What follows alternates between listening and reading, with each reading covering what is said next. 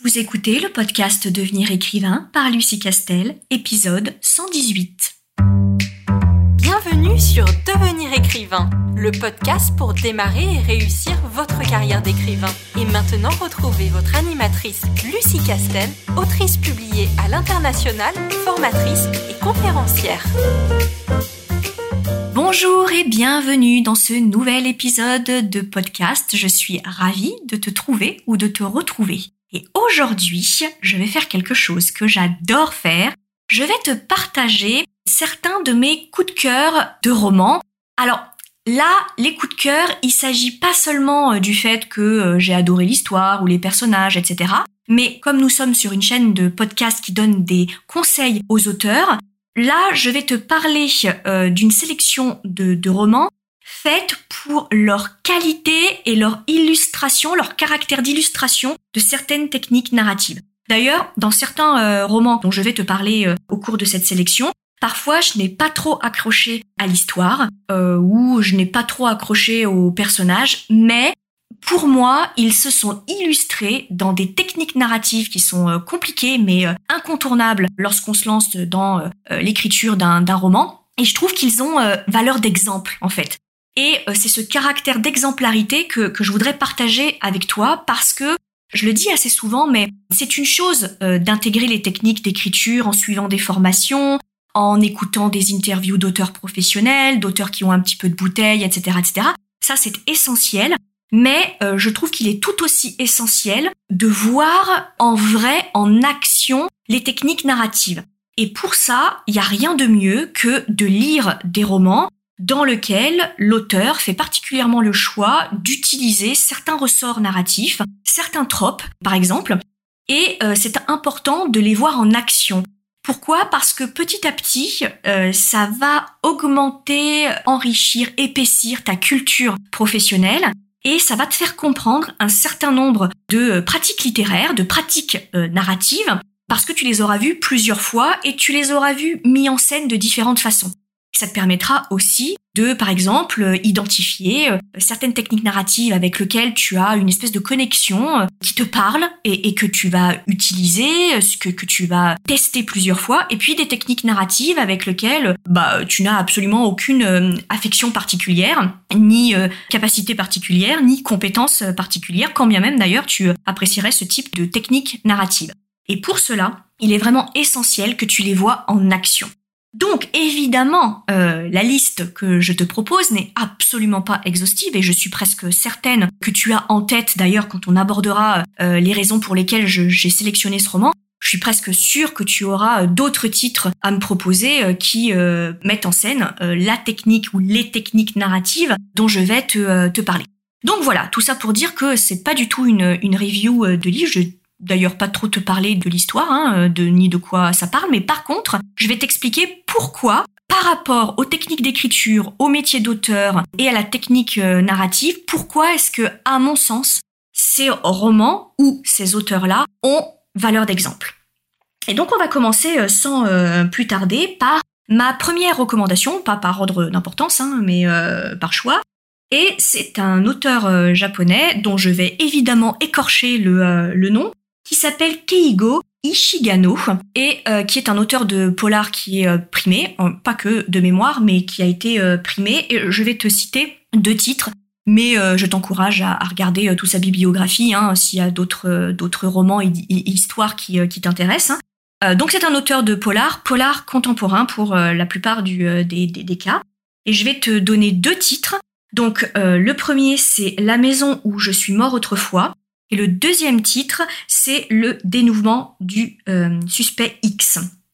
Donc pourquoi est-ce que j'ai sélectionné euh, cet auteur pour ces, deux romans euh, particulièrement? C'est que souvent, en problématique que je vois dans, des manuscrits qui sont encore un peu jeunes et qui manquent de professionnalisme, ce sont des manuscrits et des auteurs qui pensent que pour être efficace, il faut multiplier les rebondissements, les non-narratifs. Il faut être vraiment dans ou dans l'action ou dans les émotions exacerbées ou euh, dans la, multiplication euh, des euh, péripéties, etc.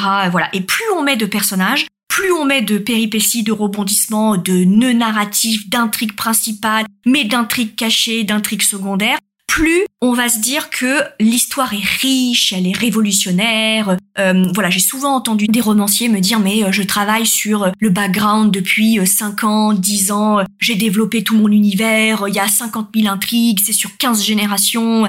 Et Parfois, ils pensent, pas tout le temps bien sûr, hein, mais parfois ils pensent que c'est gage du coup d'originalité et de d'intérêt, et que et que là et l'éditeur et le lecteur vont avoir cette impression bah, d'en avoir pour leur argent. Et en fait, c'est tout l'inverse. Ce qui est important et essentiel et ce qui fait la réussite d'un roman, c'est pas la surmultiplication des nœuds narratifs, c'est la justesse du verbe, la justesse de la plume, qui fait qu'il n'y a pas de superflu. Tout est calculé pour servir l'intrigue. Il n'y a aucune fioriture. Tout est dosé, tout est pensé il n'y a rien de superficiel, il n'y a rien de superflu, il n'y a rien qui soit en trop.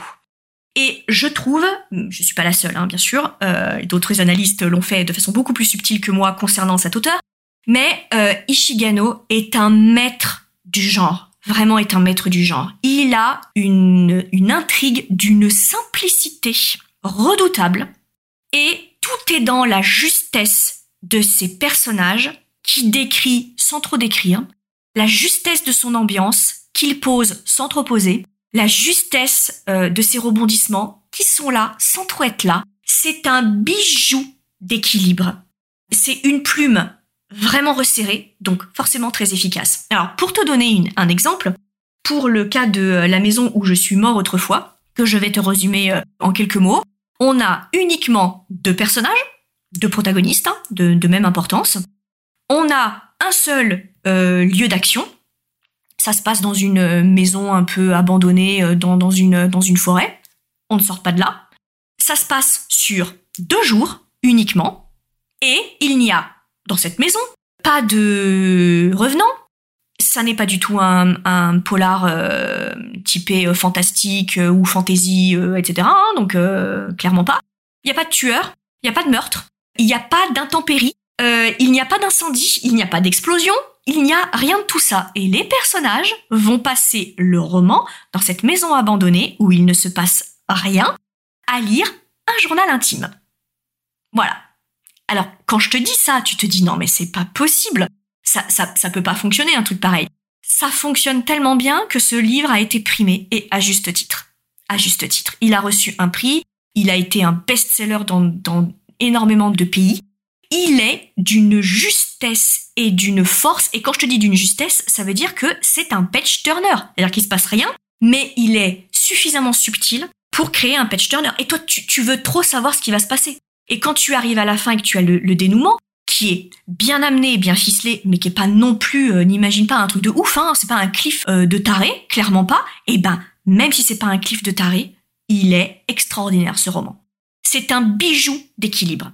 Vraiment. Et euh, dans le dévouement du suspect X, sa grande force, c'est euh, la gestion du quiproquo, dont, dont, je t'ai déjà un petit peu parlé, mais je vais consacrer euh, un podcast aussi à la gestion du quiproquo qui est très utile dans les techniques de, de, suspense, qui est que on pense avoir affaire à une scène dans un genre précis, une scène banale, on décrit le quotidien, etc., etc.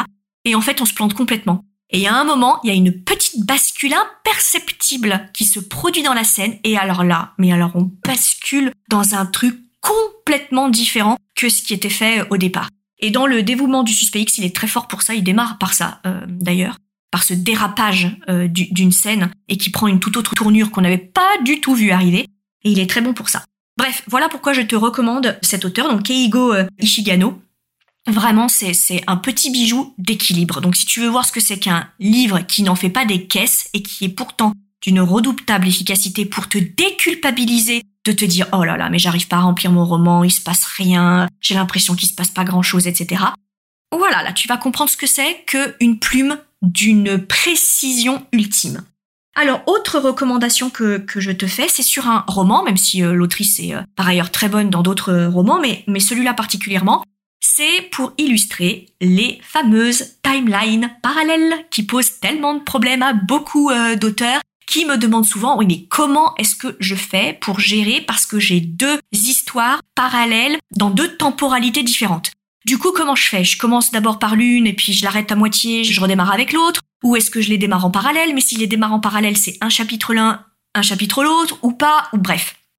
Donc la grande force du livre dont je vais te parler là, c'est que elle a réussi à faire une gestion de deux timelines complètement parallèles avec deux intrigues fortes et essentielles parallèles de façon extraordinaire.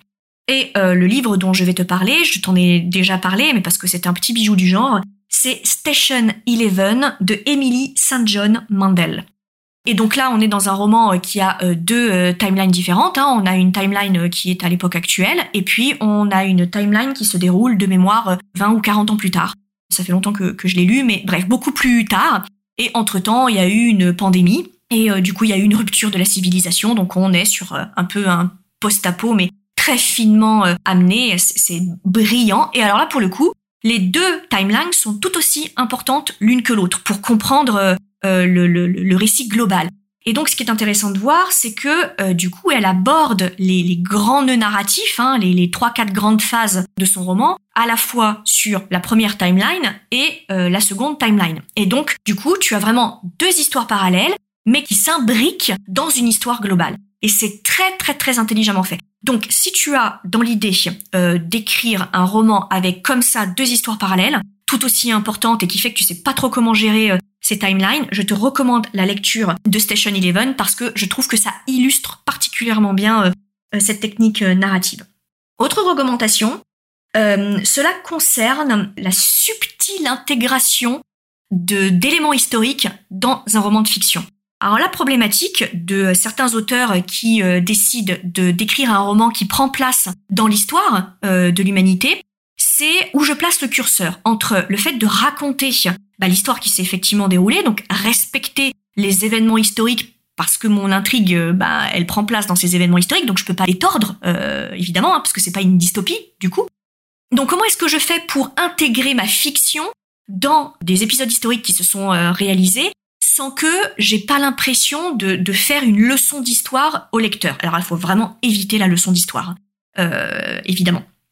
Et donc l'autrice dont je vais te parler maintenant avec ce roman-là, mais c'est une adepte de ce genre, hein, donc euh, c'est pas uniquement son, ce roman-là. Hein. il y a d'autres romans. Euh, elle adore mettre des, ses fictions, placer ses fictions dans des grands événements historiques. Donc c'est Victoria Hislop et c'est L'île des oubliés. Alors donc c'est une fiction qui prend place euh, donc à une époque un peu reculée puisque c'est à l'époque où on ne savait pas trop euh, comment euh, traiter les malades de la lèpre. Et du côté de la, de la Grèce on n'avait rien trouvé de plus intelligent que d'ostraciser les lépreux sur une île. Et puis sur cette île il y avait tout. Il y avait des maisons il y avait un système d'école il y avait des médecins qui faisaient l'aller-retour etc ou d'autres qui étaient carrément sur place donc c'était une vie parallèle à la vie entre guillemets euh, normale, mais cette vie parallèle était uniquement euh, vécue ou subie, ça dépend de quel point de vue on se place, par des individus atteints de la lèpre, hein, du coup qui du jour au lendemain devaient quitter euh, leur famille, leurs amis, leur métier, etc. et qu'on balançait sur cette sur cette île et qui devaient bah, vivre le reste de leur vie. Et alors la problématique de, la lèpre, c'est que il y avait deux grandes formes d'évolution de la, de la lèpre, soit très très très très très rapide, et du coup les personnes mouraient très vite, soit c'était un développement euh, très long de la maladie et parfois euh, les personnes vivaient 20 ans euh, sur cette île. Bref, c'est l'île des, oubliés et donc évidemment elle, suit l'histoire d'une famille qui est touchée par cette maladie hein, et elle intègre cette histoire dans la grande histoire puisque évidemment il va y avoir aussi un phénomène de guerre, hein, c'est la Seconde Guerre mondiale qui va arriver, etc., etc.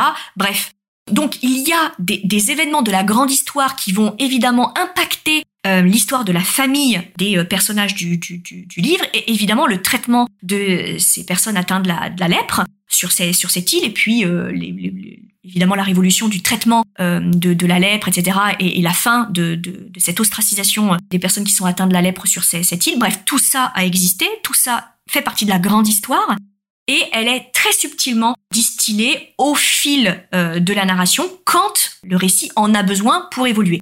Et c'est très très très subtil, c'est très bien fait parce qu'à aucun moment le récit est pollué par la grande histoire. Mais en même temps, on comprend tout de suite le poids et l'influence de la grande histoire sur l'œuvre de fiction. Et donc c'est vraiment très bien fait. Et ce dosage-là, je le trouve vraiment particulièrement réussi dans ce euh, livre-là, euh, donc à savoir L'île des oubliés, que je te recommande vraiment. Autre euh, recommandation, plus globale, cette fois-ci c'est sur un auteur en particulier, mais pas juste sur une œuvre, c'est voir mis en scène des plumes connotées.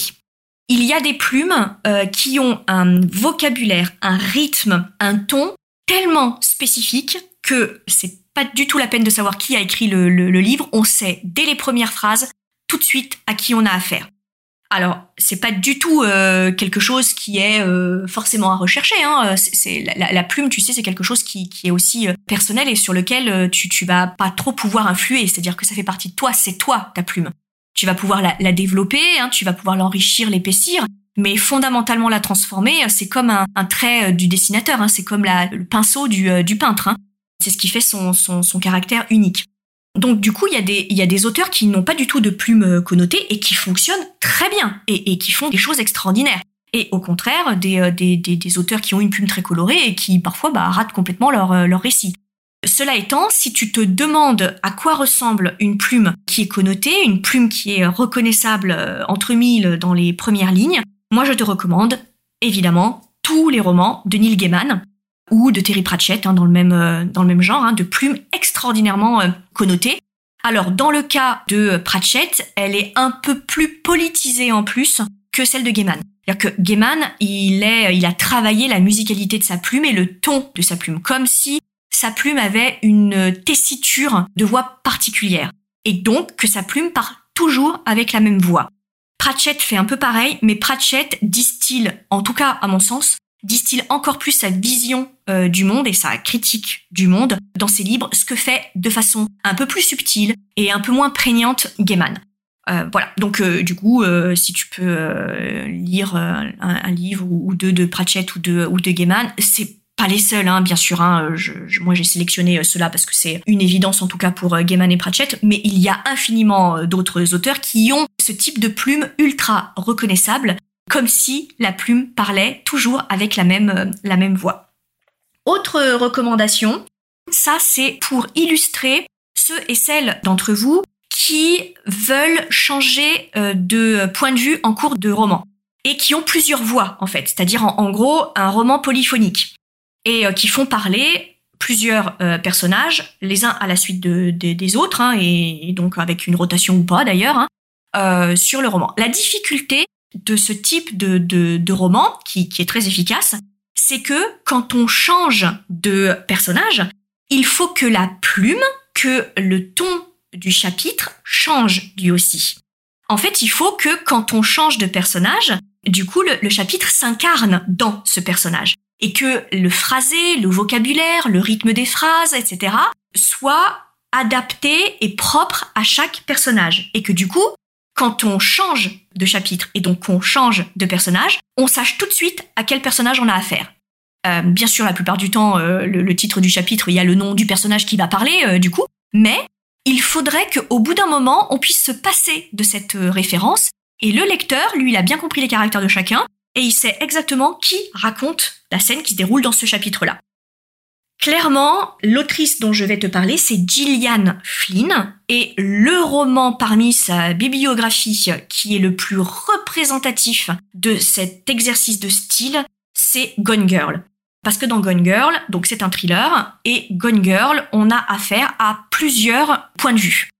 Trois ou quatre de, mémoire, enfin au minimum trois, et voire euh, quatre euh, à un moment ou un autre, mais c'est plus à l'intérieur euh, des chapitres et elle est redoutable. Elle a un ressort euh, narratif qui du coup joue sur cette voix justement, sur l'incarnation de la scène qui se déroule dans le chapitre dans un personnage. Et elle joue justement avec ça, c'est-à-dire qu'un l'un de ses ressorts narratifs, c'est justement de jouer avec les différentes tonalités, les différentes voix qui incarne euh, le récit euh, et les différents euh, chapitres. Et c'est d'une redoutable efficacité. Alors, Gillian Flynn, elle fait partie de ces, auteurs qui ont une plume resserrée.